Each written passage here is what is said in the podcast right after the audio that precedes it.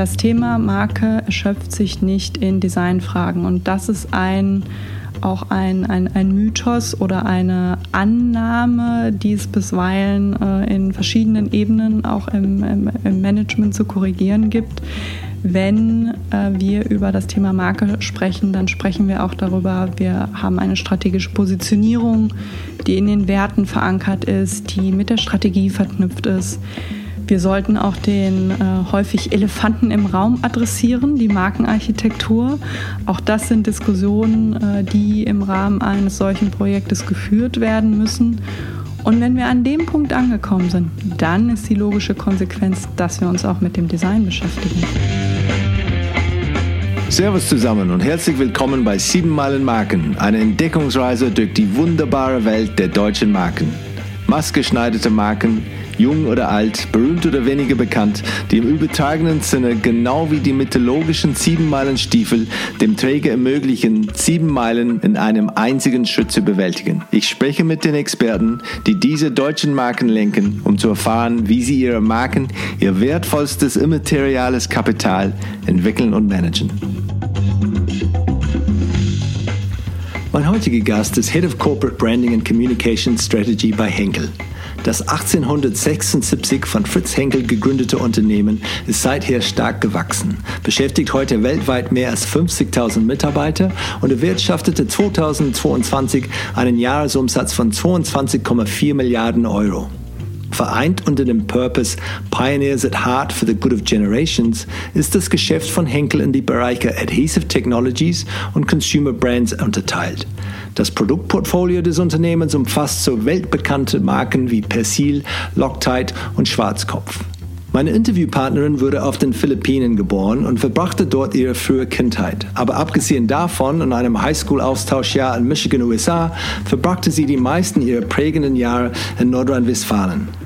Nach einem Bachelor of the Arts in Geschichte und Politikwissenschaft an der Universität Bonn, einem Auslandssemester an der Universität Paris, Erste Panthéon Sorbonne und einem Master of the Arts in Geschichte an der Universität zu Köln, ein berufsbegleitender Bachelor of Science in Betriebswirtschaftslehre kam später hinzu, begann sie 2013 als Trainee in der Unternehmenskommunikation von Henkel.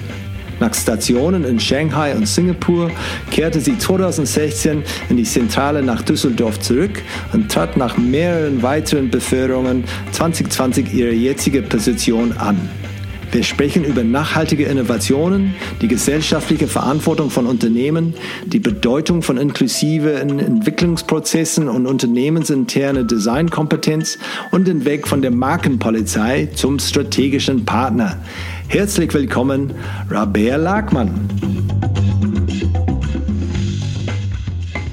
Rabea, du bist ähm, hier aufgewachsen, oder? In Nordrhein-Westfalen. Stimmt das? Oder ich habe gesehen, wo du zumindest in die Schule warst, ähm, ist Köln, Umgebung. Ähm, ist das, sind das deine Wurzel oder bist du da umgezogen nach, äh, nach Köln oder nach Hürth? Ja, Kölnerin im Herzen, mhm. äh, allerdings auf den Philippinen geboren. Äh, das heißt, meine Familie und ich, wir haben noch einige Jahre in Asien gelebt, Philippinen, Malaysia und dann in der Schulzeit hat es uns nach Deutschland verschlagen, nach NRW. Man darf es kaum sagen, ich bin jetzt seit elf Jahren in Düsseldorf, was natürlich äh, von einigen Kölner Freundinnen und Freunden argwöhnisch begutachtet wird, aber wir fühlen uns hier sehr wohl. So, du wohnst hier, du arbeitest ich wohne hier, hier genau. Düsseldorf for life. Okay? Ja, absolut. und, und was war an die Philippinen? Was, äh, was haben deine Eltern gemacht, dass du dann da in die Philippinen dann äh, aufgewachsen bist? Ja, also die haben in der Entwicklungsarbeit äh, gearbeitet und haben Anfang der 80er Jahre die durchaus auch eine sehr bewegte Zeit äh, auf den Philippinen waren, die Entscheidung getroffen, äh, wir machen uns auf äh, aus Deutschland eben Richtung Asien und ja, großes Abenteuer und meine Schwester und ich sind dann auf den Philippinen geboren. Äh, ich muss sagen, ich bin der Region Südostasien noch total verbunden mit dem Herzen, freue mich auch immer, wenn ich da bin. Äh, meine philippinischen Sprachkenntnisse sind leider zero. Äh, das kann nur meine Mutter, aber trotzdem der ja, die kulturellen Einflüsse und auch die Art und Weise, wie dich dein Horizont erweitert, äh, wenn du diese Art von Impulsen schon recht früh in deiner Kindheit hattest. Also ich bin dafür sehr dankbar und habe mich natürlich dann als Teenagerin auch gefreut, ein bisschen stabileres Umfeld zu haben, in dem man nicht alle vier, fünf Jahre umzieht. Und Deutschland ist definitiv meine Heimat. So, es war keine, keine riesige Schockszenario, als du zurückgekommen bist. Ja, es ist dann äh, andere Welt oder so. Du warst eher froh, zurück zu sein und dann, ja. Ja, also äh, meine äh, Großeltern oder meine erweiterte Familie äh, lebt auch in Nordrhein-Westfalen. Und von da an ist man natürlich dann direkt in ein behütetes Familienumfeld gekommen. Und Deutschland hat sich da schnell eben als die Nummer eins Heimat, selbst wenn man woanders geboren war, herauskristallisiert. Und man findet direkt Freunde. Ich glaube, das ist einfach wenn alle drei, vier Jahre woanders ist, hat man nochmal eine andere Anpassungsfähigkeit möglicherweise. Und ja, ich habe mich hier sehr wohl gefühlt, natürlich deutlich kälter, also das Wetter lässt zu wünschen abends übrig, aber ansonsten alles wunderbar. Aber ein bisschen mehr Reise während der Schulzeit musste sein, weil da wolltest du auch dann oder hast dann eine Austauschjahr, Semester gemacht oder in Kanada? Äh, ja, in den USA tatsächlich. Also ich war ein Jahr äh, während der Schulzeit in den USA und ich hatte immer den Eindruck, dass dieser, dieser total tiefe Wunsch von mir, auch ins Ausland zu gehen, zum einen in der Schulzeit, aber dann auch äh, während der Universität äh, war ich ein Semester in Paris, führe ich schon auf diese Wurzeln zurück. Ne? Dass man Lust hat, was anderes zu entdecken, eine andere Kultur, sich nochmal in ein anderes Umfeld einzuarbeiten. Also das, äh, das denke ich, ist, ist eine gewisse, ja, einfach ein Wunsch, der dann in dieser Art von Kindheit verwurzelt ist. Hast du eine ähnliche äh, Beziehung dann zu Amerika wie, wie die Philippinen oder ist es dann schon, ja, weil es war deutlich kürzer natürlich, dann eine andere Lebenszeit, aber bestimmt auch prägend, das ist dann... Absolut, also mit, mit 16, 17 passieren ganz viele spannende Dinge äh, ja. im Leben. Äh, daher dieses Jahr äh, gehört definitiv zu den schönsten Jahren in meinem Leben. Äh, ich habe auch weiterhin eine sehr enge Beziehung zu meinen Gasteltern dort, äh, die keine Kinder haben und mich ja, als ihre Tochter äh, adoptiert haben und äh, auch meine beiden Eltern verstehen sich sehr gut. Deswegen die, die USA haben definitiv einen besonderen Fleck äh, in meinem Herzen und ich würde auch nicht ausschließen, dass es mich vielleicht beruflich auch mal in die Region äh, zieht oder auch äh, zurück nochmal nach Asien. Ich habe jetzt für Henkel auch schon mal einmal in äh, Shanghai und Singapur arbeiten können. Also da, das ist einfach schön, wenn man dann anknüpfen kann nochmal an Erfahrungen, die man vielleicht früher im Leben bereits gemacht hat. Du hast auch bei den bei die Universitäten auch ein bisschen Erfahrung äh, gesammelt. Ähm, wollte ich fragen von der von die ähm, äh, Studienrichtungen, war es dann für dich ganz klar, letztendlich in welche Richtung es gehen würde? Und da war auch dieser dieser lange nebenbei äh, ähm, Bachelor of Science, oder was mhm. du auch gemacht hast. Erzähl mal vielleicht dann von deiner deine, ähm, ja, Tertiary Education Erlebnisse. Ja, sehr gerne. Ähm, also für mich, ich äh, habe mich seit der eigentlich so dann seit dem Jugendalter für Geschichte und Politik interessiert. Äh, das waren so die wesentlichen Richtungen, bei denen mir dann auch im Rahmen der Oberstufe relativ schnell klar wurde, äh, das kann mich auf eine so breite, breite Basis setzen, äh, was die Ausbildung angeht. Das möchte ich gern machen. Das hält mir viele Wege offen. Und so habe ich dann in Bonn und später dann in Köln Geschichte und Politik studiert. Und gleichzeitig, du sprachst es gerade schon an, über verschiedene Praktika, vor allen Dingen in der Kommunikation aber häufig eben in Unternehmen ähm, hat sich der Wunsch entwickelt, hm, es wäre vielleicht nicht schlecht, ein bisschen Erfahrung auch äh, im Bereich Wirtschaft zu sammeln. Äh, die freie Wirtschaft ist ein Ziel oder als, als Berufswunsch, äh, den ich mir sehr gut vorstellen kann. Und so fing das dann erstmal mit so kleinen Marketing-Vorlesungen äh, und äh, Themen an, die mir näher lagen. Und je weiter man dann in diesem Parallelstudium, also im BWL-Studium gedrungen ist, äh, packt einen selbstverständlich der persönliche Ehrgeiz. Ja. Und äh, so habe ich dieses Parallelstudium dann auch in meine erste Stelle hier bei Henkel äh, mitgenommen und dann parallel zu Ende geführt was auch ein durchaus ambitioniertes äh, Unternehmen war, aber sich äh, gelohnt hat. Würdest du dir das nochmal antun? Ah, das ist eine gute Frage. Ähm, ich glaube ja, weil ich tatsächlich sehr viel intrinsische Motivation für Weiterbildung und Lernen habe. Äh, nichtsdestotrotz erwischt man sich natürlich an einigen Wochenenden, bei denen es 30 Grad draußen ist, der Partner ganz entspannt auf dem Sofa sitzt äh, und man selber sich da über die nächste Statistikklausur beugen muss, äh, bei denen man dann so in diesen inneren Dialog des Why? Aber das, das hat sich gelohnt und tatsächlich auch in meinem Beruf. Also ich äh, bin schon seit längerem auch für das Thema äh, Finanzberichterstattung zuständig, gemeinsam mit den Kolleginnen und Kollegen Kollegen aus dem Finanzbereich natürlich, aber nichtsdestotrotz hier eine fundierte Basis zu haben, äh, sehr viele Zahlen äh, auch einordnen zu können und natürlich den Geschäftsbericht äh, von vorne bis hinten dann nochmal anders ja, wertschätzen zu können, ist schon hilfreich. Ja, das definitiv. Und, und, ähm, und bei dem Bewerbungsprozess oder, oder hier, als du dann bei, bei Henkel eingestiegen bist, ähm, was war da? War es gezielt, okay, das ist das Unternehmen, wo ich mich bewerben möchte? Oder hast du eine, eine Ausschreibung gesehen? Oder wie, wie war da der Prozess damals? Ja, es startete eigentlich schon einen Schritt davor, äh, weil ich in meinem Masterstudium ein Praktikum äh, bei Henkel in der Unternehmenskommunikation gemacht habe. Der ganz ursprüngliche Kontakt äh, passierte über einen Freund, der ebenfalls schon ein Praktikum absolviert hat und sagt, ach Henkel, Düsseldorf, das könnte auch was für dich sein. Mhm. Und dann habe ich mich mehr damit beschäftigt und gerade diese Aussicht, ähm, nach dem Studium in einem großen internationalen Unternehmen arbeiten zu können, äh, das möglicherweise mir auch irgendwann Möglichkeiten für Auslandseinsätze bietet, ähm, indem man interkulturell Kompetenzen weiter schärfen kann, äh, indem man mit einem sehr diversen Team auch zusammenarbeitet Produkte, die einem gefallen, die man vielleicht selber schon benutzt, äh, für die man stehen kann, für die man auch gerne spricht, dann zum Beispiel als Pressesprecher. Das war einfach ein Paket, das mich total überzeugt hat.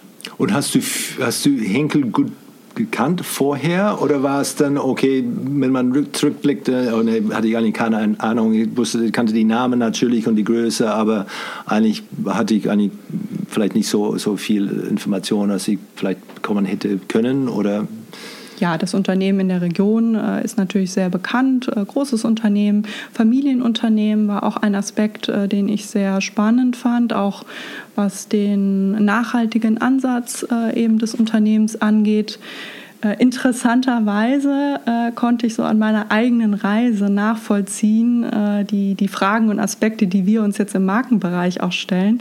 Also mit was verbindet man Henkel eigentlich? Welche Produkte, äh, beispielsweise äh, Persil aus unserem Waschmittelbereich, werden direkt mit Henkel verbunden, weil es eben auch eine ganz starke, starke Verbindung ist, die im Marketing genutzt wird? Und welche Bereiche zum Beispiel unser B2B-Geschäft, unser Klebstoffgeschäft, mit dem Henkel 50 Prozent Umsatz erzielt, sind vielleicht auch weniger bekannt in der breiten äh, Bevölkerung.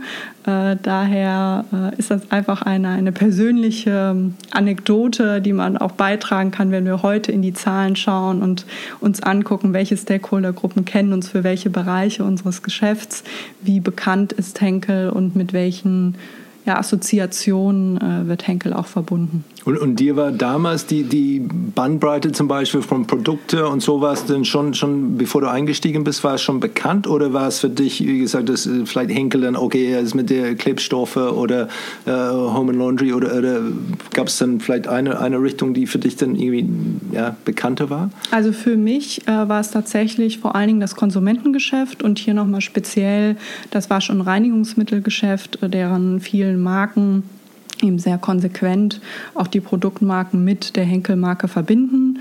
Ähm, aus historischer Sicht gilt das nicht für alle Marken im breiten Portfolio von Henkel und deswegen sind diese Marken und waren mir dort auch direkt präsenter und je mehr man sich mit dem Unternehmen beschäftigt und mein erstes Praktikum war in der Pressestelle, da bekommt man natürlich den ganzen schönen Rundumblick äh, durch das Unternehmen, äh, wurde mir dann auch klar, aha, 50 Prozent davon sind Klebstoffe und wir sind jeden Tag davon äh, umgeben, ob das jetzt Flugzeuge, Autos, Handys, äh, Bücher, andere elektronische Devices, äh, Verpackungen, also die Bandbreite ist riesig und äh, das macht, glaube ich, auch die Faszination eines so vielfältigen Unternehmens aus, auch für Bewerberinnen und Bewerber heute, eben Möglichkeiten zu haben in ganz verschiedenen Branchen, Industrien, Märkten. Äh, wir sind in über 80 Ländern präsent, äh, die Möglichkeit zu haben, die Karriere weiterzuentwickeln.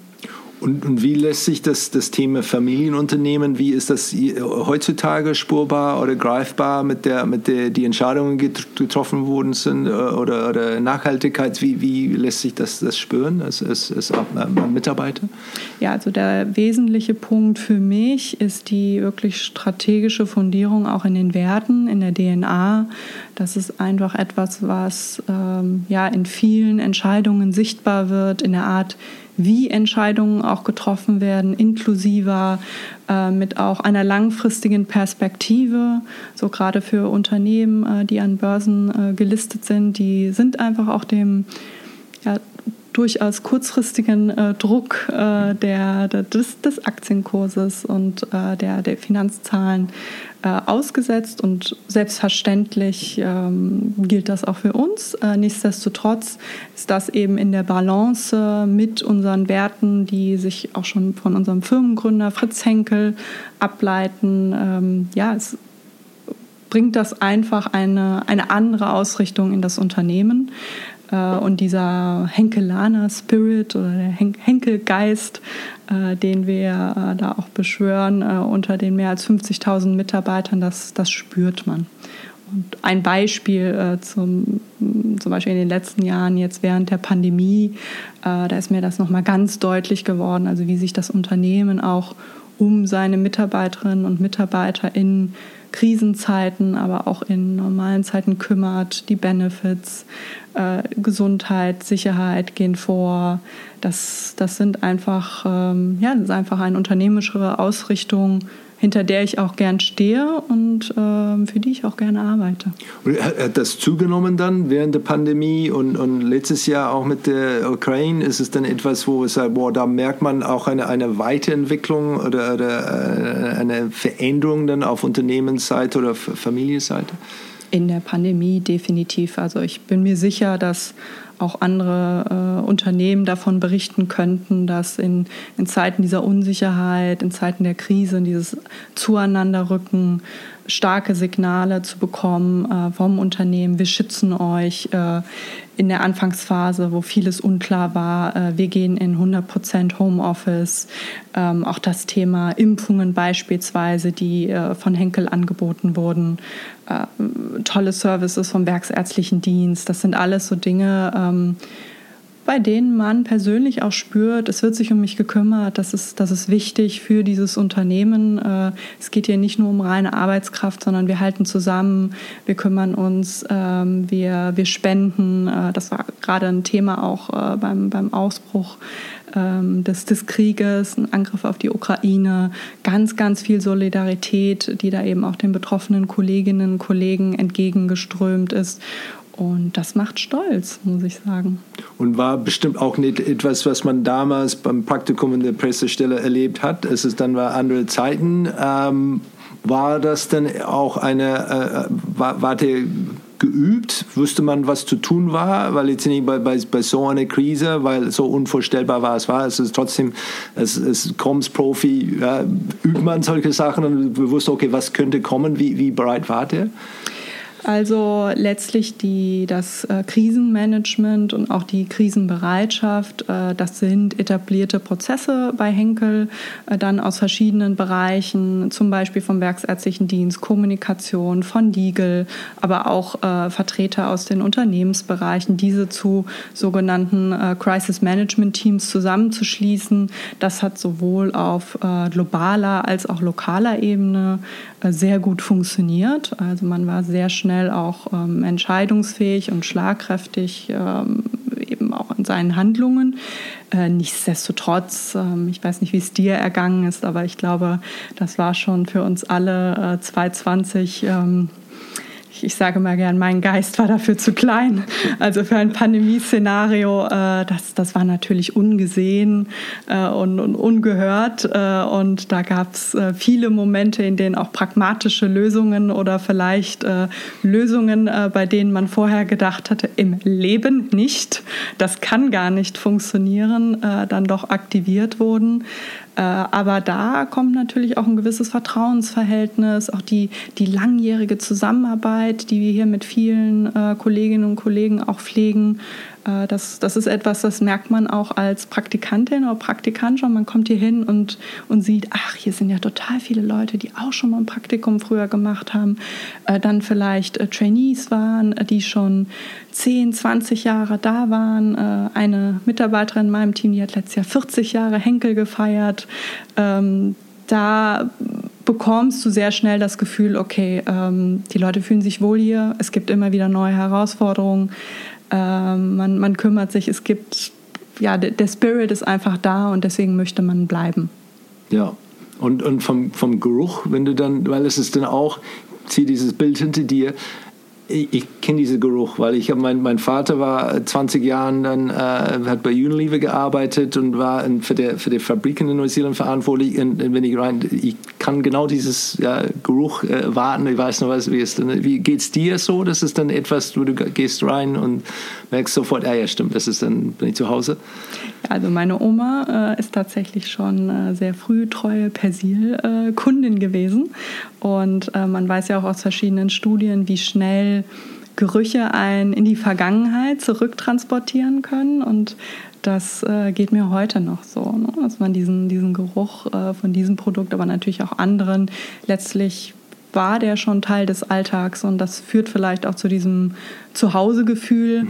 Äh, spannenderweise äh, bei uns im Archiv äh, gibt es ein ähm, Exponat, da kann man so den Persilgeruch so über die verschiedenen Jahre und Jahrzehnte zurückverfolgen. Und man hat ja immer den Eindruck, das verändert sich ja nicht, das hast du total in der Nase. Und dann riechst du das Persil äh, aus den 60er Jahren und huch, hat das ja doch ein bisschen was anderes. Also ganz, ganz spannend auch zu sehen, wie diese kleinen, kleinen Schräubchen gedreht werden. Und wenn man dann eben 20, 30 Jahre zurückgeht, merkt man dann schon, dass es sich an bestimmte Trends von Konsumenten und äh, Gerüche und vielleicht auch so ein bisschen äh, ja, die, die, die, der, der, der, Zeitgeist, der sich da letztlich widerspiegeln soll, dann doch äh, wiederfindet. Da waren vielleicht ein paar größere Schritte da den, den Weg entlang.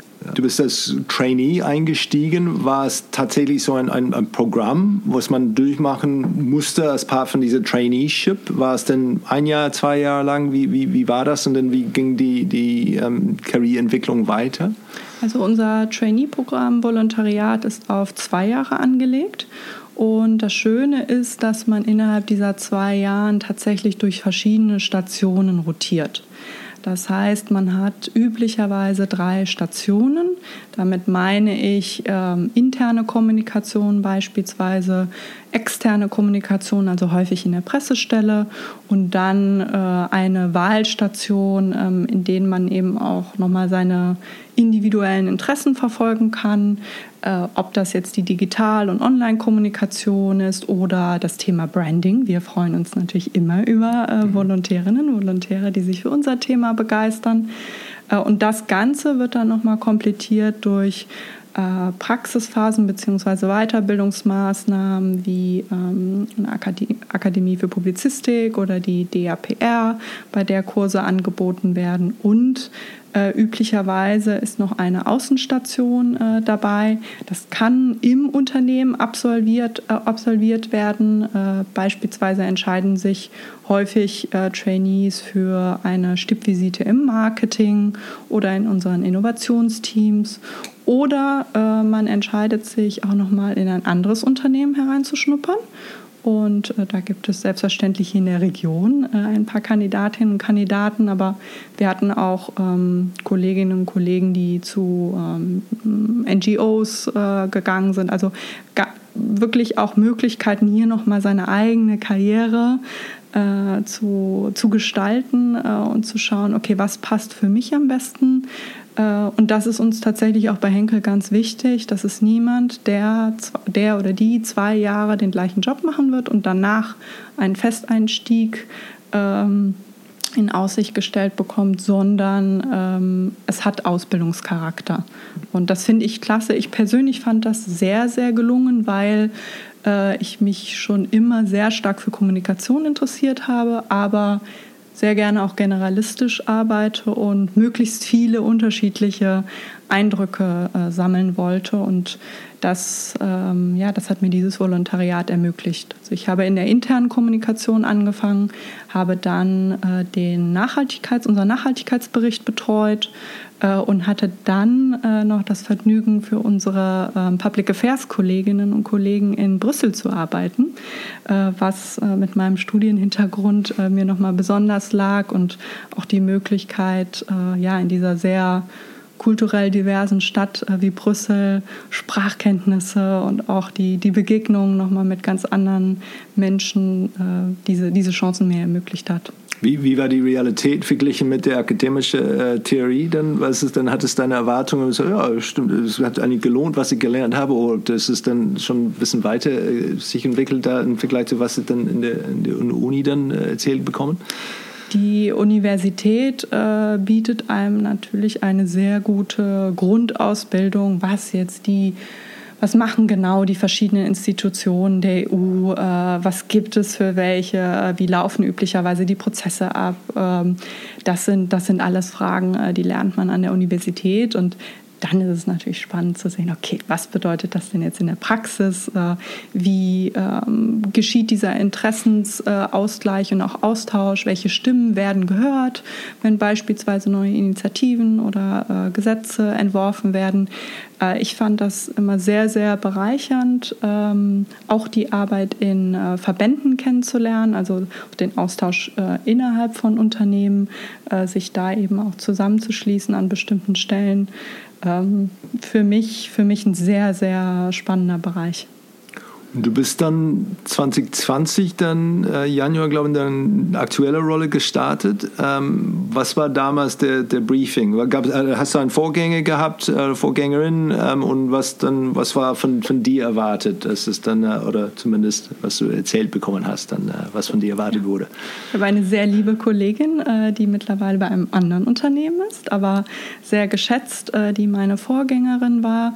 Der Zuschnitt des Teams war damals noch ein ganz klein bisschen anders, weil es sich stärker auf das Thema Corporate Branding ähm, und Kommunikationsstrategie konzentriert hat.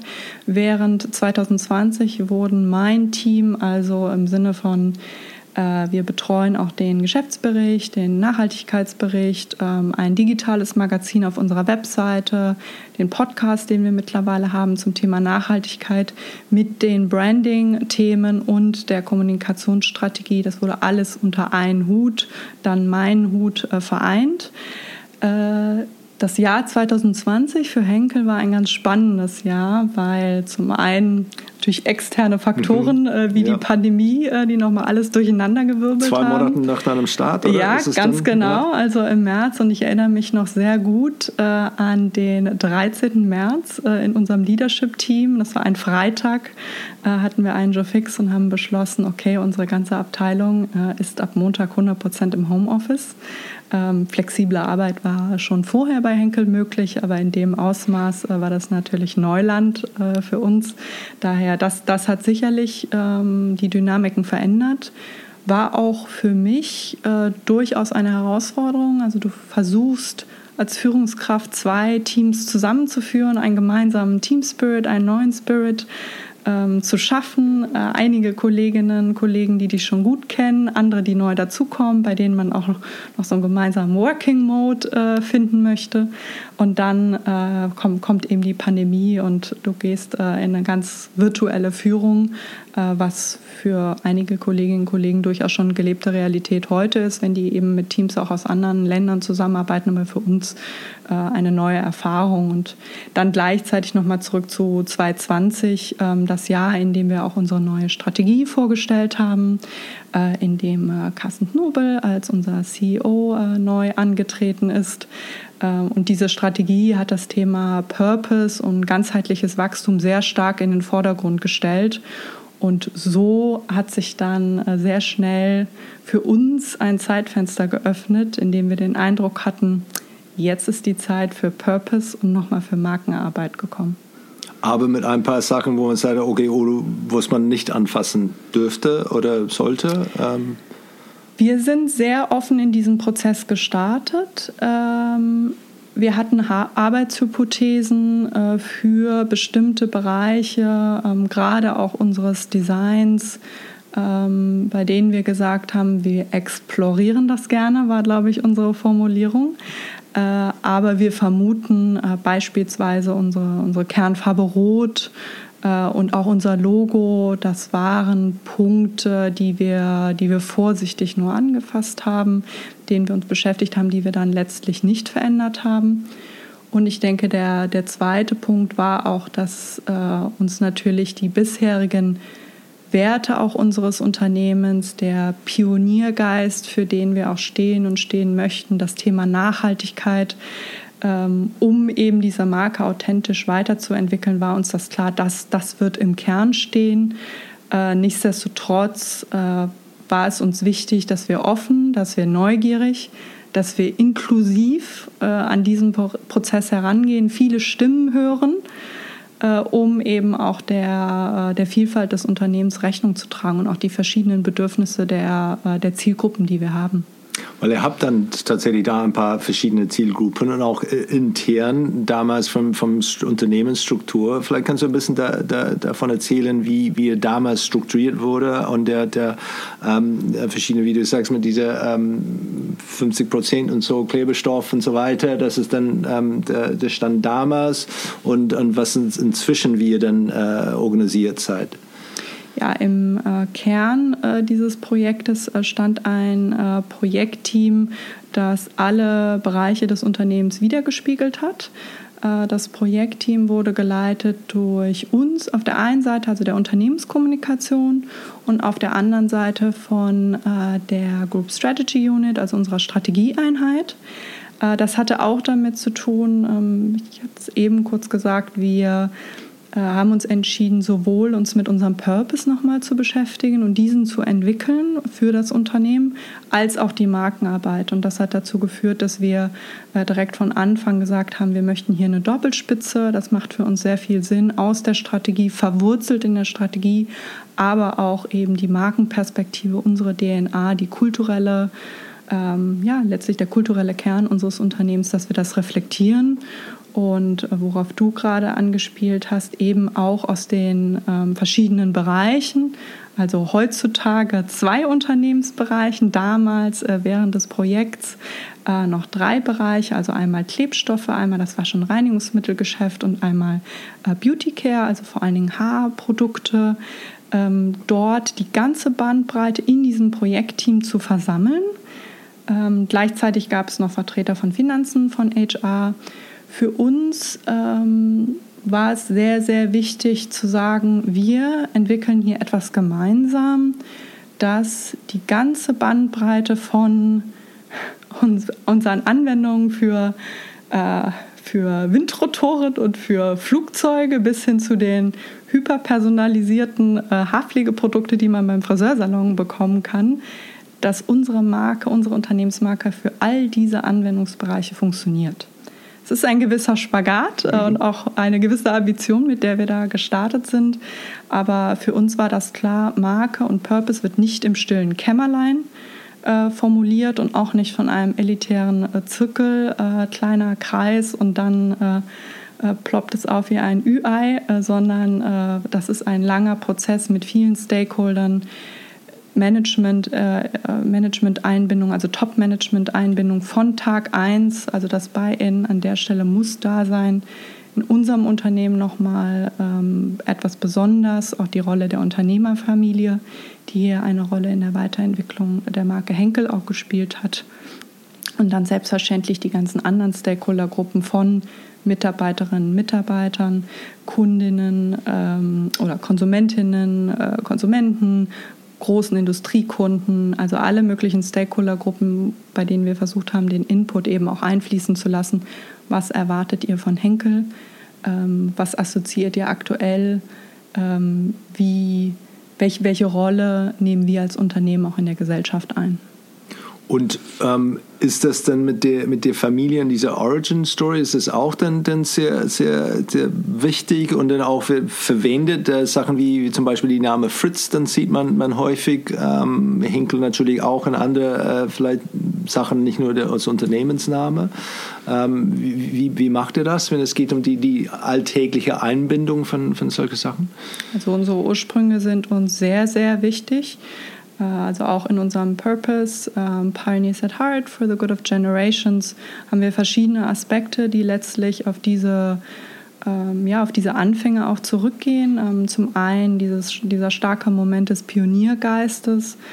Fritz Henkel, unser Gründer, der das Unternehmen 1876, also vor fast 150 Jahren gegründet hat, äh, der eben mit ja auch revolutionären Innovationen äh, den Alltag, das Leben äh, von Menschen verändert und ähm, erleichtert hat.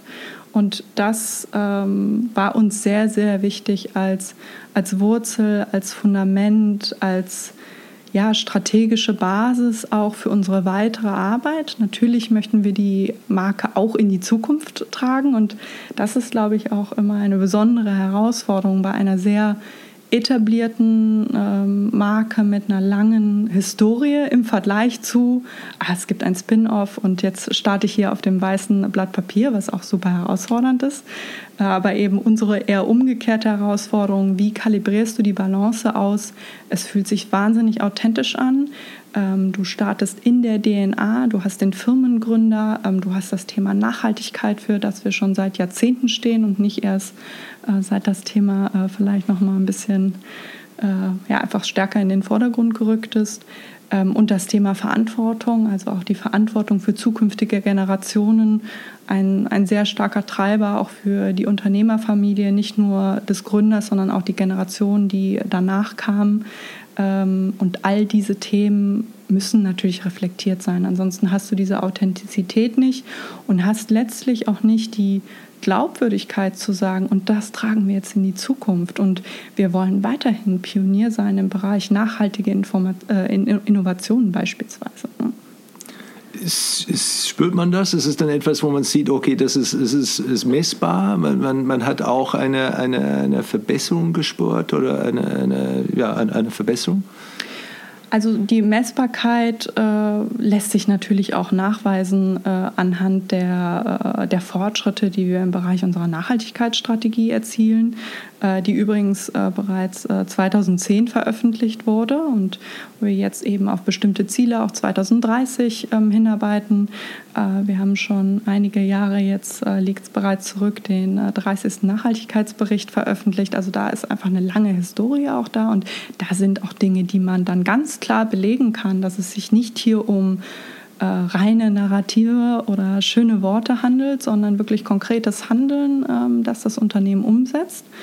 Und gleichzeitig, ähm, das fand ich äh, ganz interessant, wir hatten äh, im Rahmen der Purpose-Entwicklung haben wir sogenannte, sorry für das Englisch, Glow Groups ähm, entwickelt. Das bedeutet, äh, wir hatten ähm, Gespräche, ähm, Treffen, vor allen Dingen natürlich virtueller Art mit Mitarbeiterinnen und Mitarbeitern von der ganzen Welt. Ne? Also von der Finanzlerin in Lateinamerika über Menschen, die im Marketing in Nordamerika arbeiten. Ähm, äh, der Leiter von unserer größten äh, Fabrik in China war beispielsweise dabei.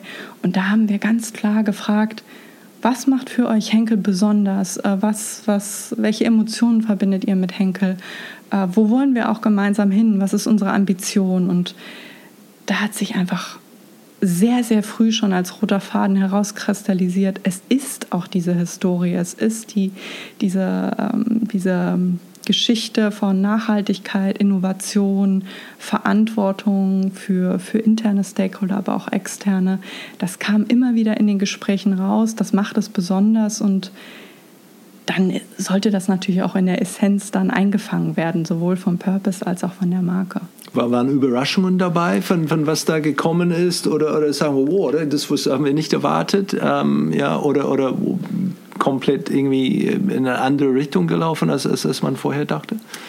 Das weniger. Was, was mir persönlich sehr viel Freude bereitet hat, waren die persönlichen Anekdoten natürlich von Kolleginnen und Kollegen zu hören. Das ist einfach großartig von Leuten, die gerade erst zum Unternehmen äh, dazugestoßen sind, bis hin zu äh, ja, alten Hasen, äh, die natürlich da ein paar schöne Geschichten aus der Vergangenheit haben.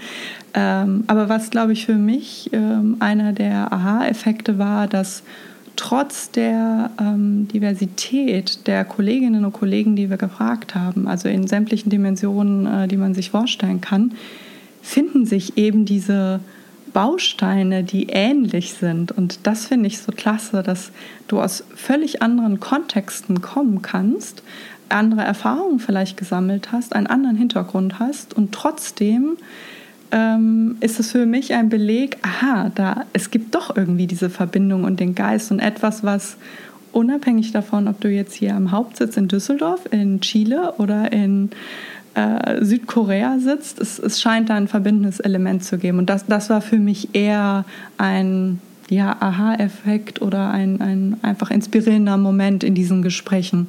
Und ich muss noch dazu sagen, also wir haben auch äh, während unserer Purpose-Entwicklung, äh, als wir schon so die ersten Formulierungen mal getestet haben und dann auch den, den Purpose letztlich entwickelt haben, gemeinsam mit, äh, unseren, mit unserem Vorstand, sind wir auch nochmal auf diese Kolleginnen und Kollegen zugegangen und haben gesagt, schaut mal, was haltet ihr hiervon? Mutig. Und ja, sehr, sehr mutig, sehr mutig. Auf der anderen Seite, also ich kriege jetzt schon wieder Gänsehaut, wenn ich darüber nachdenke. Es war uns so viel wert, deren Reaktion zu sehen und zu sagen, wow, wir haben so viel gut besprochen, aber das trifft den Nagel auf den Kopf oder damit hätte ich jetzt nicht gerechnet. Irgendwie, klingt jetzt ein bisschen cheesy, ne? aber so der eine oder andere, der so sich die ja. kleine, kleine Träne aus dem Auge gewischt hat. Also das, das war schon emotional und das ist auch letztlich ein Mechanismus, den wir beibehalten haben für die Markenentwicklung, zu sagen, wir gehen immer wieder zurück. Wir hören, resoniert das? Äh, passt das? Sind wir auf dem richtigen Weg? Wie findet ihr das? Natürlich, man macht die Tür auf, auch für viel Meinung. Aber das schien uns einfach der erfolgsversprechendste Weg zu sein, eben diese Vielfalt und diese verschiedenen Perspektiven, die man vielleicht in einem vergleichsweise dann homogenen Team gar nicht erst haben kann. Und das, das hat für uns sehr, sehr gut funktioniert. Und die Hinweise, die wir rechts und links vom Weg gesammelt haben, waren sehr, sehr hilfreich. Ist das eine, eine Henkelkultur oder etwas, was, was ähm, oder eine Kommensabteilung Kultur oder wie ist es dieser, weil das erlebt man nicht überall. Das ist wirklich dann, dass man nicht nur Informationen sammelt, dass es dann die Leute so schätzt, dass man sagt, ich möchte wissen, was, du, was sie darüber denken, sondern dass man später zurückgeht und sagt, hey, vielen Dank, wir haben zugehört und hier sind, was denken Sie jetzt dann? Wie gesagt, Schritt 1 ist schon selten, Schritt 2, okay, passiert nicht so, so häufig. So, so wie, wie seid ihr darauf äh, dazu gekommen? So grundsätzlich ist das ähm, auch durchaus in unserer Kultur angelegt. Ne? Also gerade dieser ähm, inklusive Ansatz, ähm, das Thema Vielfalt ist uns sehr wichtig, verschiedene Perspektiven äh, auch zu sammeln, auch offen gesprochen, ganz klar zu sagen, Vielfalt ist für uns ein Erfolgsfaktor nur so werden wir das beste Ergebnis erzielen.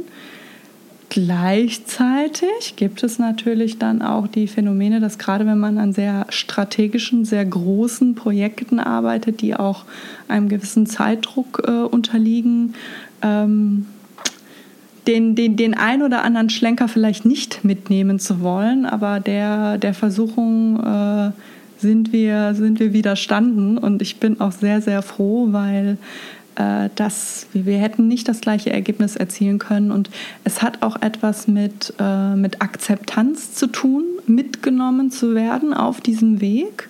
Also nicht nur ganz, äh, ganz egoistisch für das bessere Ergebnis, sondern eben diese Einbindung von allen möglichen Stakeholdern ähm, das Thema, was bei uns so unter der Überschrift Onboarding lief. Also wir haben auch bei der Entwicklung der Marke nicht bis kurz vor Schluss äh, den Vorhang zugehalten und dann äh, die große Überraschung äh, genau, genau gezündet, ja. Äh, sondern mit sehr, sehr vielen äh, Kolleginnen und Kollegen vorab gesprochen vorläufige Design-Manuals aufgesetzt. Ähm, alle möglichen Leute, die, bei denen wir bereits wussten, die planen für einen Monat nach dem Markenlaunch eine große Initiative an Bord geholt, gesagt, schaut doch mal hier, das wäre doch klasse, wenn das direkt in der neuen Marke ähm, veröffentlicht wird, das, das sind Dinge, mit denen man sich ja auch für das spätere, spätere Stakeholder-Management, für die Brand Governance ein ganz klares Signal setzt, wir sind euer Partner. Wir sind hier nicht die Markenpolizei, die durch das Unternehmen rennt und überall sagt, so geht's nicht, so geht's nicht, so geht's nicht, sondern konstruktiv zusammenzuarbeiten. Was habt ihr für Herausforderungen? Okay, das können wir euch anbieten und dann gemeinsam die beste Lösung zu finden. Also das ist uns auch in unserer Arbeit sehr, sehr wichtig das ist auch, ich weiß nicht, ob das bei, bei dir ist oder bei Henkel, ist halt auch relativ offen wenn, dafür, wenn es geht um Kollaboration oder Gespräche mit anderen Unternehmen. Ja. Ich habe das letzte Woche gehört von irgendjemandem, wo es sagt, hey, wir sind ähm, wir sind mit ihnen, wir sind ähm, Konkurrenten, nicht Feinde. Ja? Und letztendlich, das fand ich spannend, diese, weil nicht alle Unternehmen und Leute so denken. Bei manchen so, oh nee, das ist unser Konkurrent, man soll nie mit denen reden oder wie auch immer. Oder auch wenn sie in einem anderen Bereich sind, das ist ein anderes Unternehmen, was, wo, wo, wofür sollen wir, uns, äh, sollen wir uns mit ihnen austauschen? Aber da seid ihr gut unterwegs, oder?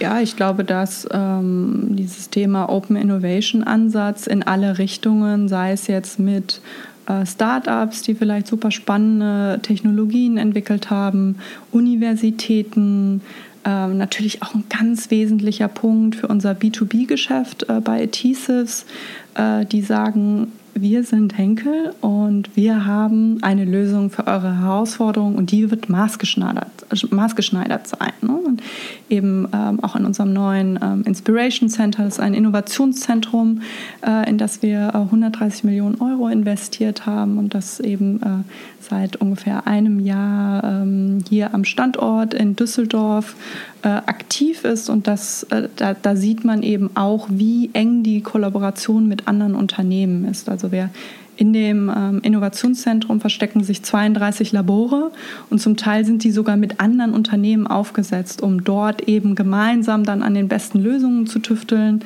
äh, weil die Herausforderungen eben sehr, sehr vielfältig sein können und es nicht für äh, für, für jede Herausforderung direkt das richtige Produkt im Regal, sondern es wird dann gemeinsam eben erarbeitet. Also das ist, das ist etwas, was wir tatsächlich in, in allen Bereichen bei Henkel sehr stark sehen, aber gerade im Klebstoffgeschäft ist das ähm, Schlüssel zum Erfolg letztlich. Diese, diese Kollaboration und ja. Offenheit und so, ja. ja ja, verstanden. An die größere, größere Sachen zu knacken, braucht man dann, dann mehr Leute oder mehr Unternehmen. Habt ihr Marken ähm, oder Unternehmen, die intern als, als Benchmarks verwenden, wo ihr sagt, boah, die machen das super. Das ist, wir sind stolz auf uns, aber schau mal, das ist vielleicht noch ein i-Tüpfel sind drauf. Ähm, und, und wen, wer, wer ist das? Selbstverständlich. Also wir äh, beschäftigen uns gern mal mit dem Blick nach rechts und links äh, und suchen auch bewusst den Austausch äh, mit anderen Marken, um uns inspirieren zu lassen. Äh, ich glaube, es gibt weniger spannende Diskussionen für uns als, ach, was, was macht ihr denn gerade, woran arbeitet ihr, was sind die Herausforderungen. Ähm, es hat ja durchaus ab und zu auch einen therapeutischen Charakter, sich über die gleichen Dinge und die gleichen Themen auszutauschen und vielleicht zu hören, das ist der Spin, äh, wie man dieses Thema lösen könnte. Äh, oder auch nach Hause geht und sich denkt, ach wunderbar, es sind nicht nur wir. Äh, daher, also das machen wir sehr gerne und es gibt da einige Marken, die für uns total führend sind. Also die Telekom ist sicherlich ein, ein Beispiel, an dem wir uns orientieren, selbst wenn, wenn, die, wenn der Mechanismus äh, Unternehmensmarke gleich Produktmarke natürlich unterschiedlich ist, Telekom im Vergleich zu Henkel, aber diese Markenarbeit empfinde ich als absolut, absolut exzellent. schau mir gerne Best Practices an ähm, das, ist, äh, das ist einfach Pionierarbeit, die da auch geleistet wird. Und äh, ich persönlich bin auch ein großer Fan von Merck. Äh, sehr, äh, sehr spezifisches Design, äh, sehr, sehr individuell. Äh, ich mag die Flexibilität, ich mag auch die, tatsächlich die, die, die Vielfalt, die, die Buntheit des Designs. Ähm, die Kollegen, Kolleginnen und Kollegen bei Merck sind ja auch große äh, große Vorreiter beim Thema äh, digitale Marke und äh, Digital Design System, ein Thema, was uns äh, aktuell auch umtreibt. Also das wären so zwei, zwei Marken, die ich an der Stelle nennen würde. Aber also es, es gibt schon sehr, sehr viele Marken, an denen wir uns inspirieren lassen. Und offen gesprochen freuen wir uns natürlich dann auch, wenn wir mit unseren Erkenntnissen, die wir äh, im Rahmen dieses Rebranding-Projekts äh, gewonnen haben, dann vielleicht auch nochmal anderen Unternehmen helfen können. Ach, wie kann man einen Prozess dieser Art durchsteuern? Wie startet man es? Wie, wie sind denn die Gespräche im Vorstand äh, zu diesen Themen? Was sind vielleicht auch äh, Hürden und Hindernisse, die sich so am Wegesrand auftürmen können? Äh, was können wir da teilen? Also Austausch ist auch uns sehr, sehr wichtig. Ja, ich kann mir vor allem gut vorstellen, dass viele Unternehmen für sie, weil das Thema Corporate Identity ist gleich Logo, denken sie, okay, da kann ich, darf ich nichts anfassen, weil ich habe gehört, das ist heilig, aber verstehe nicht, okay, es gibt auch Bildsprache und Typografie und Ikonografie und alle andere Sachen, die man vielleicht färbender anders anwenden kann, ähm, um ein komplett anderes Endergebnis zu, zu erzeugen. Absolut, würde ich dir total zustimmen und äh, was mir auch sehr, sehr wichtig ist, äh, so sehr ich äh, Leidenschaft habe für Designthemen, das Thema Marke erschöpft sich nicht in Designfragen. Und das ist ein, auch ein, ein, ein Mythos oder eine Annahme, die es bisweilen äh, in verschiedenen Ebenen auch im, im, im, Management zu korrigieren gibt. Wenn äh, wir über das Thema Marke sprechen, dann sprechen wir auch darüber, wir haben eine strategische Positionierung, die in den Werten verankert ist, die mit der Strategie verknüpft ist. Wir sollten auch den äh, häufig Elefanten im Raum adressieren, die Markenarchitektur. Auch das sind Diskussionen, äh, die im Rahmen eines solchen Projektes geführt werden müssen. Und wenn wir an dem Punkt angekommen sind, dann ist die logische Konsequenz, dass wir uns auch mit dem Design beschäftigen, weil das Design soll ja dann auch die Markenpositionierung zum Leben erwecken. Und häufig ähm, kann man schon mal beim Vorurteil äh, landen. Ach super, wir beschäftigen uns mit, dem, mit der Marke. Okay, ja toll, dann bringt doch mal Farben mit, bringt doch mal Bilder mit, bringt doch mal äh, das Thema äh, Typografie oder PowerPoint-Templates. Die sind auch sehr wichtig. Ja, das ist alles sehr wichtig, äh, aber uns ähm, ist das, ist, also das ist schon sehr essentiell, dass man da eine gewisse sequentielle Logik auch in der Bearbeitung der Schritte hat, weil dann kann man auch eben sagen, okay, in der Markenpositionierung haben wir uns äh, dazu entschieden, das Thema Pioniergeist sehr herauszustellen. Und wer A sagt, muss auch B sagen. Das bedeutet, wir wollen die Unternehmensmarke stärken. Das hat folgende Konsequenzen für die Markenarchitektur. Und jetzt kommen wir zum Thema Design. Wir haben gesagt, wir sind Pioneering.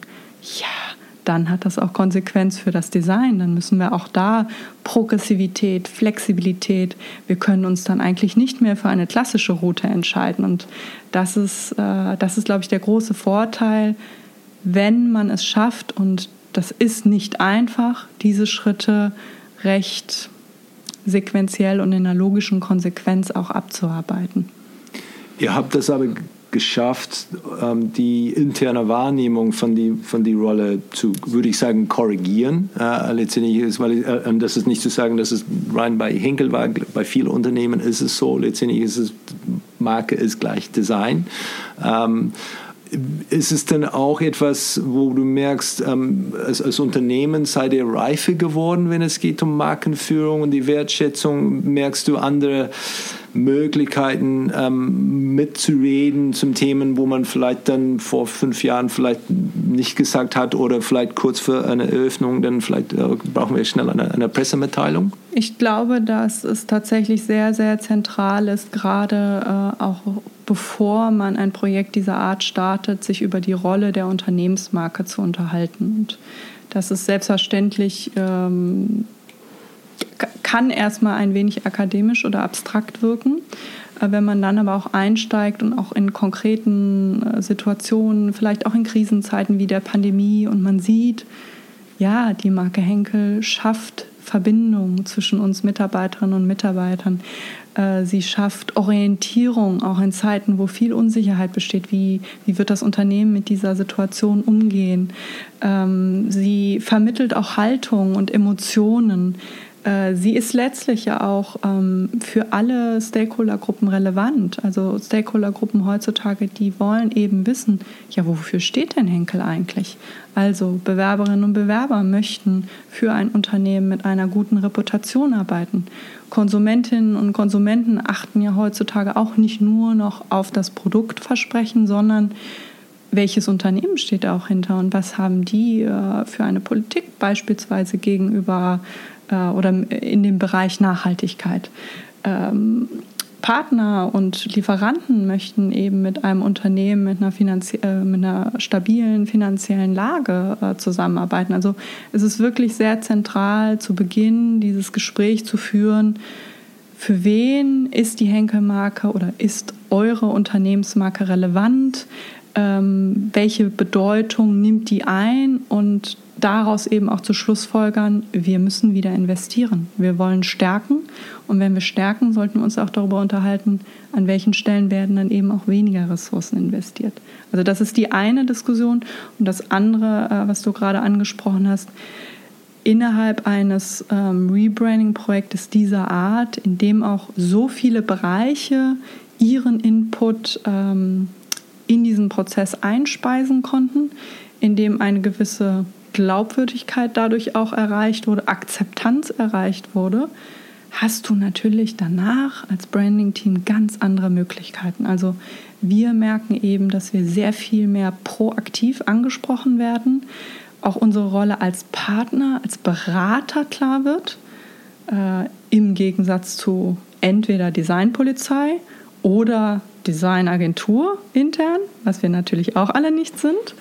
Ähm, das, das, ist, das, das sieht man einfach, wenn äh, man ein neues Angebot macht. Die Leute haben Lust, man hat einen unheimlichen Pull-Faktor. Also man muss gar nicht so viel reindrücken, sondern ähm, jetzt in unserem Fall, unser letzter Design-Relaunch lag zehn Jahre zurück. Also es war, ich will es jetzt nicht fünf vor zwölf nennen, aber die Leute waren bereit für frischen Wind und sind dann eben auch auf uns zugekommen und haben gesagt, hey, ich habe das und das gesehen, ich habe hier die äh, Thematik, das Event, die Aktivität, könnt ihr mal schauen, ich habe mal ein bisschen gespielt, ähm, würde mich gern beraten lassen und das ist natürlich ein unheimliches Kompliment auch für unsere Arbeit und genauso wollen wir arbeiten, ne? in diesem kollaborativen, konstruktiven und nicht nur äh, mit dem mit der, mit der Polizeikelle, mit der roten Karte genau. äh, unterwegs ja. zu sein. Das, also das heißt nicht, dass man das nicht auch ab und zu muss, weil äh, zu einem Launch oder einer neuen Marke gehört auch dazu, nochmal ganz anderes, äh, ganz anders über die eigene Brand Governance, auch über Brand Governance Prozesse nachzudenken und auch konsequent zu sein. Klammer auf, gewissen Graubereich Flexibilität gibt es natürlich immer. Mhm. Ähm, aber das dort eben diese, dieses Commitment, das es auch vom, vom Vorstand für dieses Projekt gab, dieser transformative Prozess, in den viele verschiedene Ebenen eingebunden waren, geben dir am Ende bzw. zu Beginn des Launches deiner neuen Marke nochmal einen ganz anderen Handlungsspielraum und Möglichkeiten der Gestaltung. Also kurz gesagt, ja, und definitiv mehr angefragt, kommt nochmal in ganz andere Prozesse rein. Die, diese Meinung oder die Markenperspektive hat Gewicht. Gibt es einen Punkt für dich, wo du sagst, okay, wenn, wir, wenn uns das gelingt, dann, dann haben wir es geschafft, dann wirklich als, als Thema, da wird es dann, dann wirklich hier geschätzt. Ähm, wenn, wenn zum Beispiel, wenn ich denke an, an Telekom, habe ich vorher erwähnt, ähm, stimme ich zu, aber ich finde Sachen wie zum Beispiel Verträge, ähm, die Art und Weise, wie Verträge, Mobilfunkverträge gemacht sind, was üblich ist, ist eigentlich ja, sehr dunkelgrau, würde ich sagen, wenn es geht um, um Fairness und Ehrlichkeit, ähm, was eigentlich zu einer Marke gehören sollte, würde ich erwarten. Ähm, aber letztendlich als, als Markenverantwortlicher bei Telekom darf man nicht sagen, hey, letztendlich, das ist Quatsch, wir sollen wie Netflix sein, monatlich kündbar, weil natürlich Vertrieb und was das alles heißen würde und so. Ist natürlich kompliziert, aber gibt es für, für dich einen Bereich, wo du sagst, oh, wenn ich da wenn wir da rein dürften oder wenn wir dann auch unsere Meinung dazu gefragt, dann weiß ich, okay, dann haben wir es geschafft würde es gar nicht so spezifizieren wollen auf einen Bereich oder ein Thema, sondern es vielleicht ein bisschen abstrakter beantworten, was, was allerdings auch äh, ja, für uns einfach zentral ist, dieses Walk the Talk. Also das Thema Handlung, ne, auf das du jetzt auch schon gerade angespielt hast. Ich glaube, das ist wahnsinnig wichtig, sich damit zu befassen, ähm, euer Purpose oder unser Purpose jetzt in unserem Fall, es ist nicht ein Slogan an der Wand, äh, der dem Marketing dient. Das Thema Markenpositionierung ist für uns eher eine Frage von welche Handlungen, welche Aktionen ähm, machen wir, um die Marke zum Leben zu erwecken. Also die Markenpositionierung ist beispielsweise nichts, mit dem wir andauernd hausieren gehen und was die Leute auswendig kennen müssen oder wie auch immer, sondern es geht Gut. wirklich darum, was machen wir? Ja.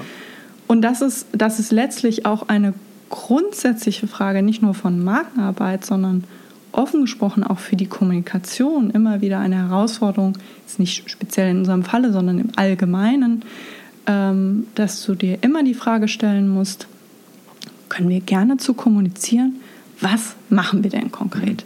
Also die Substanz dahinter zu haben, zu sagen, das sind hier nicht nur schöne Worte, es handelt sich hier nicht um ein Narrativ und dann darunter fehlt die Substanz, mhm. sondern wirklich zu sagen, das ist uns wichtig und deswegen machen wir jetzt das und das im Bereich Nachhaltigkeit und das ist jetzt unser Commitment ähm, und wir legen auch die nötige Investition dahinter. Also das sind alles so Dinge, äh, bei denen du sehr stark auch deine Glaubwürdigkeit zeigen kannst und dass du dich wirklich für diese Themen einsetzt.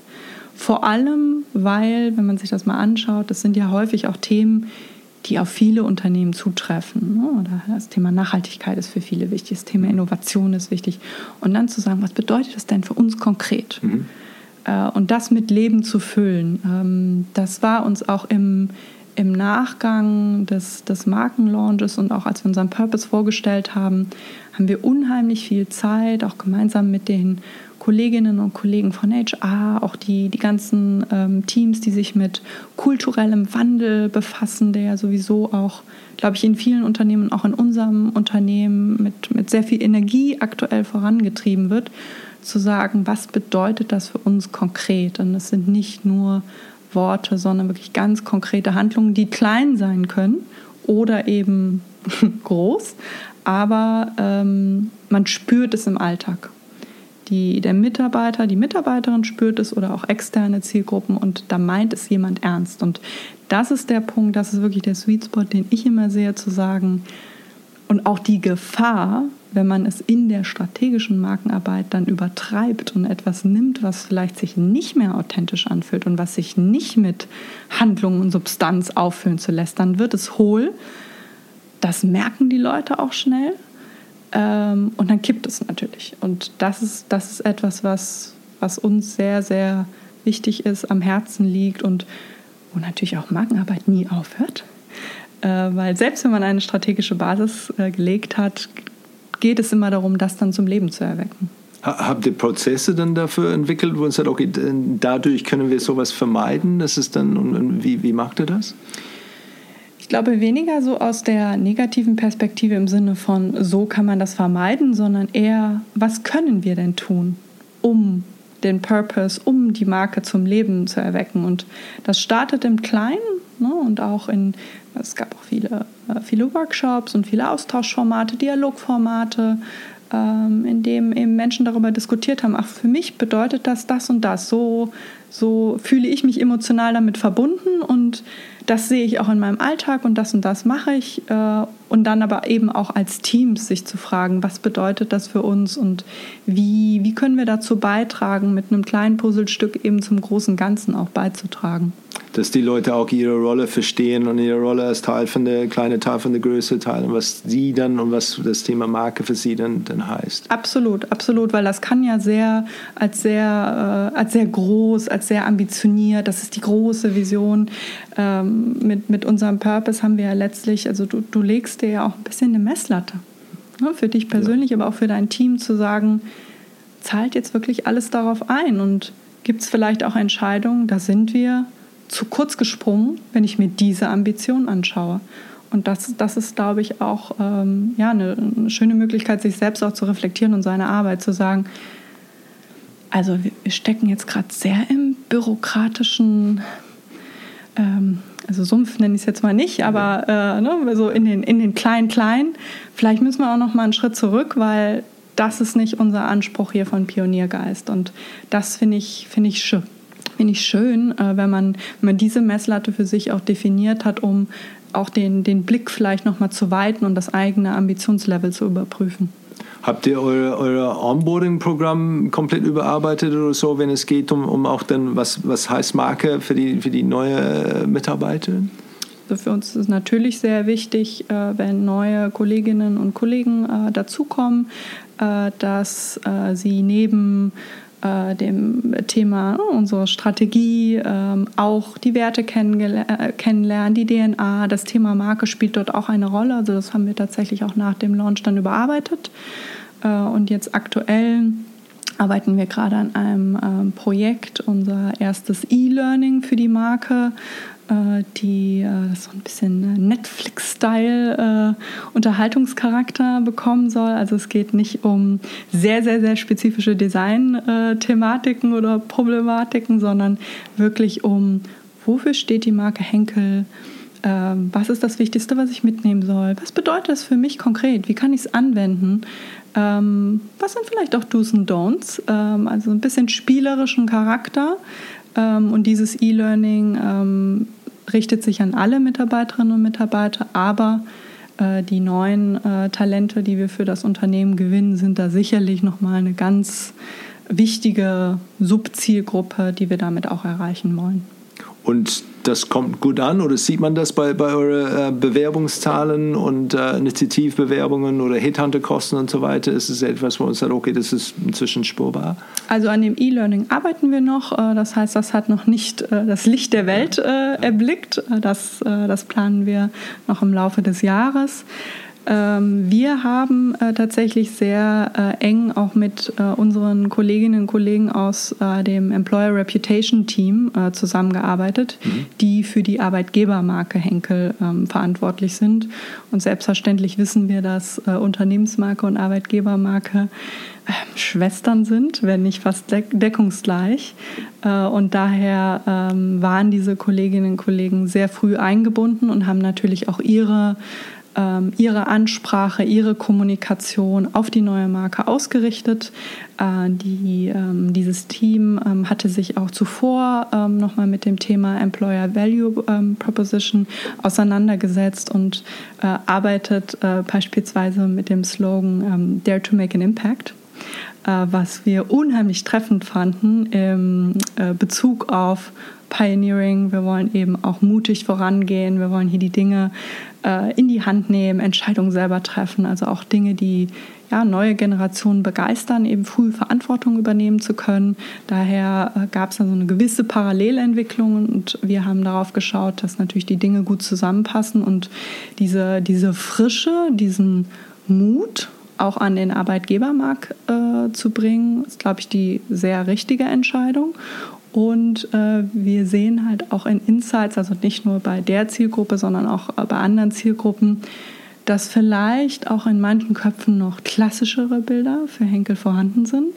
Und dann, wenn man eben mit der neuen Marke auch in Kontakt kommt, ist häufig die Reaktion, ach wow, frischer als ich dachte, spannend, okay, hm, modern, interessant, schaue ich mir mal näher an. Und das sind eigentlich genau die Effekte, die wir auch erzielen wollen, äh, so ein bisschen im, im Kopf auch diesen, diesen Wandel anzuregen.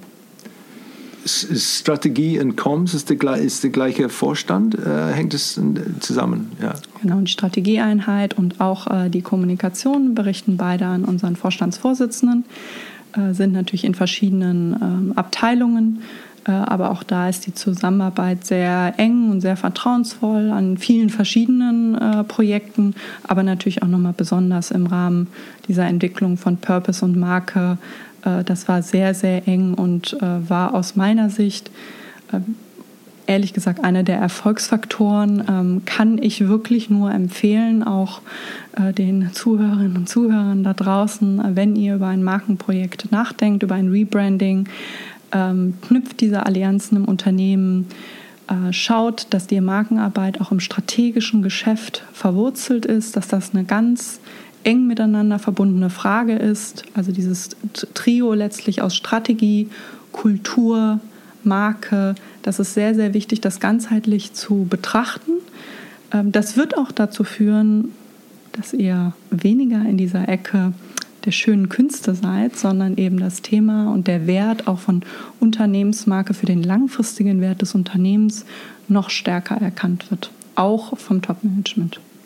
Weil eure, eure ähm, Inhouse-Situation äh, äh, auch mit die, die Designkompetenzen, die ihr intern habt, ähm, das äh, war auch eine besondere Herausforderung. So auf der anderen Seite hat man, man sehr gute interne Kompetenz, aber es hat teilweise dazu geführt, diese ähm, vielleicht Schätzung, interne Schätzung, okay, die sind die Leute, das ist unser Designstudio ähm, und letztendlich für Design verantwortlich oder CI.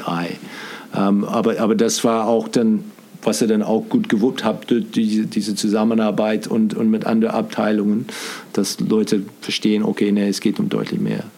Es geht um deutlich mehr und das ist, das ist eben sehr, sehr wichtig, von Anfang an klar zu machen, dieser Wert von Unternehmensmarke für den langfristigen Wert des Unternehmens, äh, für den Aktienkurs, äh, für die verschiedenen Stakeholdergruppen, das eben mit Strategie zu verknüpfen und in unserem Beispiel ähm, und unsere strategische Agenda für ganzheitliches Wachstum im, im Englischen eben Purposeful Growth. Äh, da lag es sowas von nahe, sich dann eben auch nochmal näher mit dem Purpose wirklich dieses Unternehmens äh, zu beschäftigen. Und diese Verknüpfung ähm, holt einen eben dann auch stärker aus dieser Design-Ecke, ähm, selbst wenn man, und das würde ich definitiv weiterhin empfehlen, in einem Markenteam Designkompetenzen trotzdem zu verankern. Äh, in unserem konkreten Fall ist es so, dass Markenstrategen mit äh, professionellen Designern zusammenarbeiten.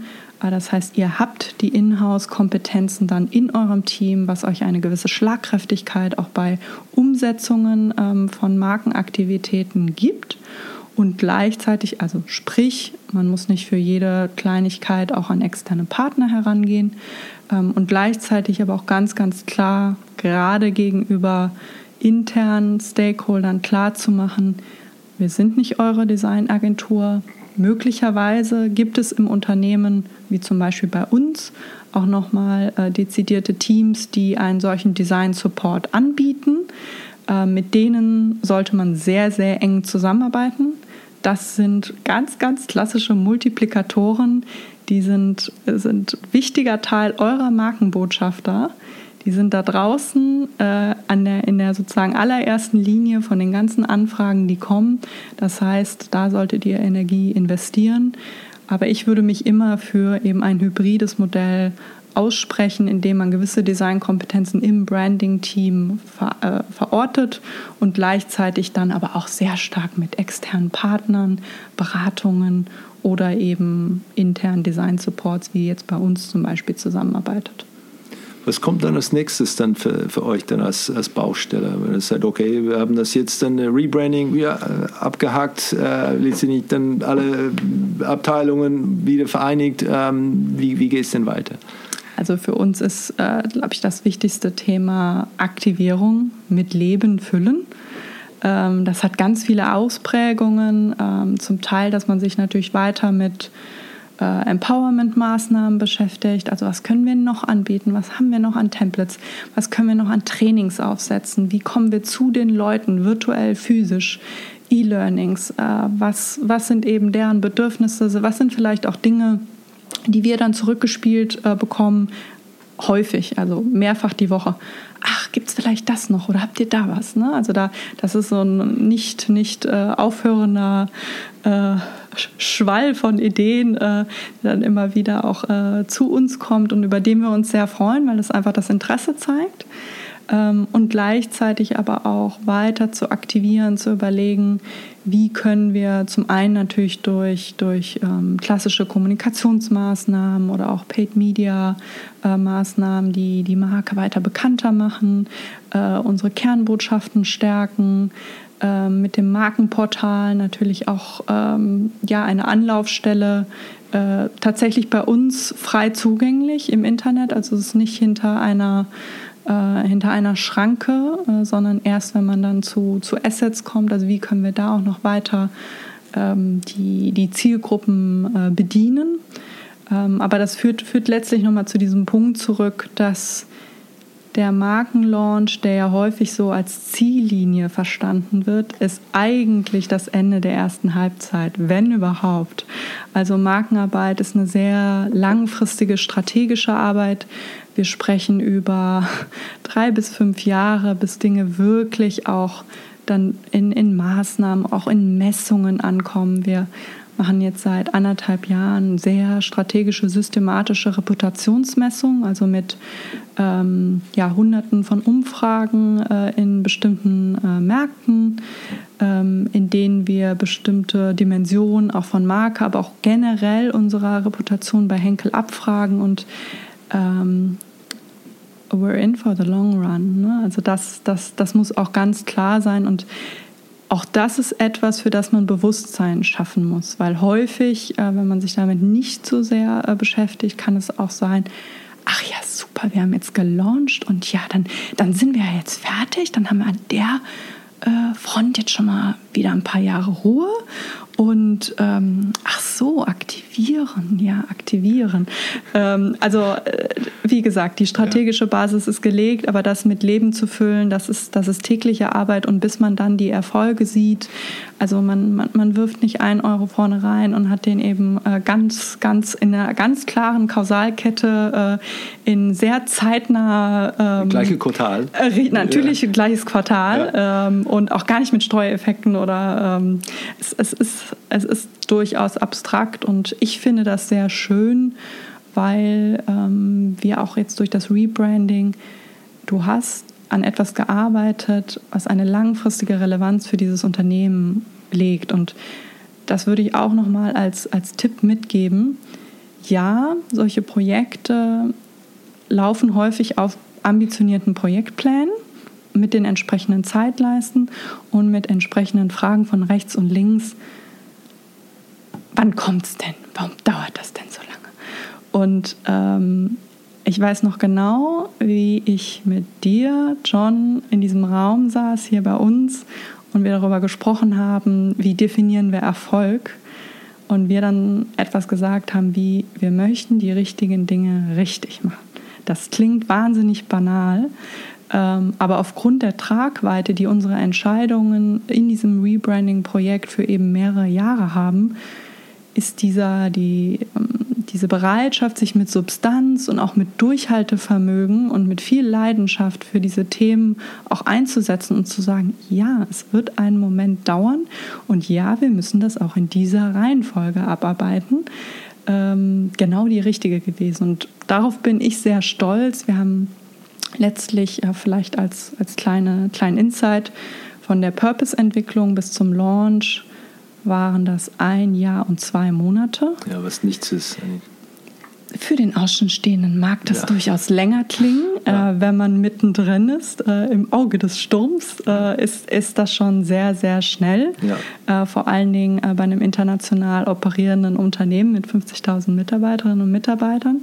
Ähm, und das, da, da, will, ich, will ich auch noch mal ein bisschen Mut machen für Bewusstseinsschaffung, für Erklärung auch gegenüber Top-Management zu sagen, dass das wird, wird die Zeit dann benötigen und bestimmte Dinge stellen sich ja auch manchmal als deutlich ähm, schwieriger oder komplexer heraus, als man es vielleicht am Anfang des Projektplans ähm, erwartet hatte. Deswegen also ein bisschen Puffer zu haben und zu sagen, ja, wir sind ambitioniert unterwegs, wir, wir setzen uns da äh, eben auch wirklich effiziente Ziele.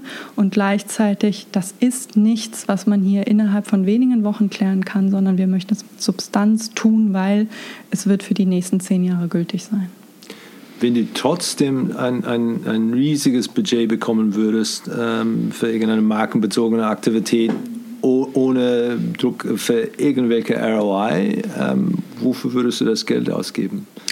Also ich kann mir sehr gut vorstellen, dass auch da äh, die, die Kernbotschaften, für die diese Marke sich auch einsetzen möchte, also das Thema Nachhaltigkeit, Innovation, wie arbeiten wir auch mit, äh, mit extern zusammen, weil wir sind nicht der Pionier, der ganz alleine vorangeht, sondern wir möchten das eben gemeinsam schaffen. Wir möchten Leute auf der Reise mitnehmen.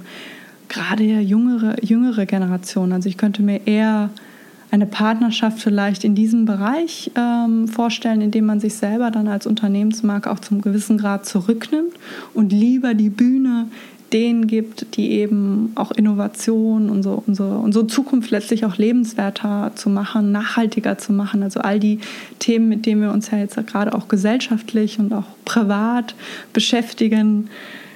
Wie können wir das schaffen angesichts eben dieser äh, Kulisse auch der Herausforderungen? Was ist zumutbar? Wo muss man vielleicht aber auch wirklich mal sagen, ja, das gehört jetzt dazu, wenn wir das gemeinsam schaffen wollen? Das, das wäre was, also hm, wer, wer, weiß, manchmal äh, stolpert man ja über solche Budgettöpfe. Schön wäre es. Ja. Dann äh, das, das, das, in diese Richtung könnte ich mir etwas vorstellen. Und wenn du einen, einen ähm, Kurs für die, für die Geschäftsführer von Deutschlands Hidden Champions äh, anbieten würdest, da rund um Marke und Markenführung, worauf würdest du fokussieren? Ich glaube, dass ähm, es tatsächlich verschiedene ähm, Erfolgsfaktoren in der Markenarbeit gibt, die ja einfach dazu führen, dass man langfristigen Wert auch mit der Unternehmensmarke schaffen kann. Äh, das ist zum einen diese äh, Verwurzelung in der Strategie, in der Unternehmenskultur. Also da auch nochmal ganz klar zu machen, das ist kein, äh, das, das, das Thema Marke kann nicht freischwebend sein, sondern ist ganz, ganz eng mit diesen äh, Themen verbunden mit der Frage, was ist die Rolle eures Unternehmens in der Gesellschaft, was möchtet ihr erreichen, wofür steht ihr gegenüber euren Zielgruppen, also wirklich diese strategische Ebene. Ähm, dann aber auch vielleicht äh, dem Thema, wie, wenn man eine Marke führt, kann man eben dann auch äh, Erfolg erzielen im Sinne von, macht es inklusiv, macht es kollaborativ ähm, schaut, dass ihr die verschiedenen Perspektiven eures Unternehmens abgedeckt bekommt, wenn ihr euch mit dem Thema Marke äh, befasst. Das ist nichts, was ihr an einem Nachmittag äh, mal gemeinsam äh, in, einem, in einem Räumchen äh, selbst mit sehr, sehr, sehr klugen Köpfen äh, euch erdenken könnt, sondern das ist ein Change Management-Prozess zu einem gewissen Grad auch. Und es, es tut gut, äh, die Mitarbeiterinnen und Mitarbeiter und auch andere Stakeholdergruppen ähm, einzubinden. Äh, und dann, wenn es natürlich ein bisschen spezifischer auf die, auf die Markenarbeit eingeht, habe ich zum Teil schon vorher darauf ähm, drauf verwiesen, Partner, Staat, Polizei. Also die Art und Weise, wie ihr dann die Marke auch führt, wenn ihr die, ähm, wenn ihr die Marke äh, gelauncht oder aktiviert habt, ist sehr, sehr wichtig, auch um äh, die weitere Akzeptanz dieser Arbeit für die nächsten Jahre zu generieren. Ja, da, da hattest du bestimmt eine Menge anzubieten da in so einem, so einem Kurs, da, da bin ich mir sicher. Äh, Robert, vielen Dank. Ähm, du weißt, glaube ich, dann, ich schätze sehr, was, was ihr gemacht habt. Ich finde das wirklich richtig, richtig gut gelungen mit dieser Modernisierung von, von, von eurer Marke. Ich finde auch das Ziellinie-Metapher äh, richtig gut, weil ich sehe das eher für, für euch dann und für viele Unternehmen als den, den Startlinie eigentlich für die nächste Phase de, des Unternehmens. Ähm, und da seid ihr definitiv gut ausgerüstet und und ähm, ich freue mich auf die, äh, auf die Zukunft und zu sehen, äh, was er dann als, als nächstes da antut äh, und äh, tut und wuppt und äh, genau, richtig spannend. Wir freuen uns auch. Vielen Dank fürs Gespräch und die spannenden Fragen.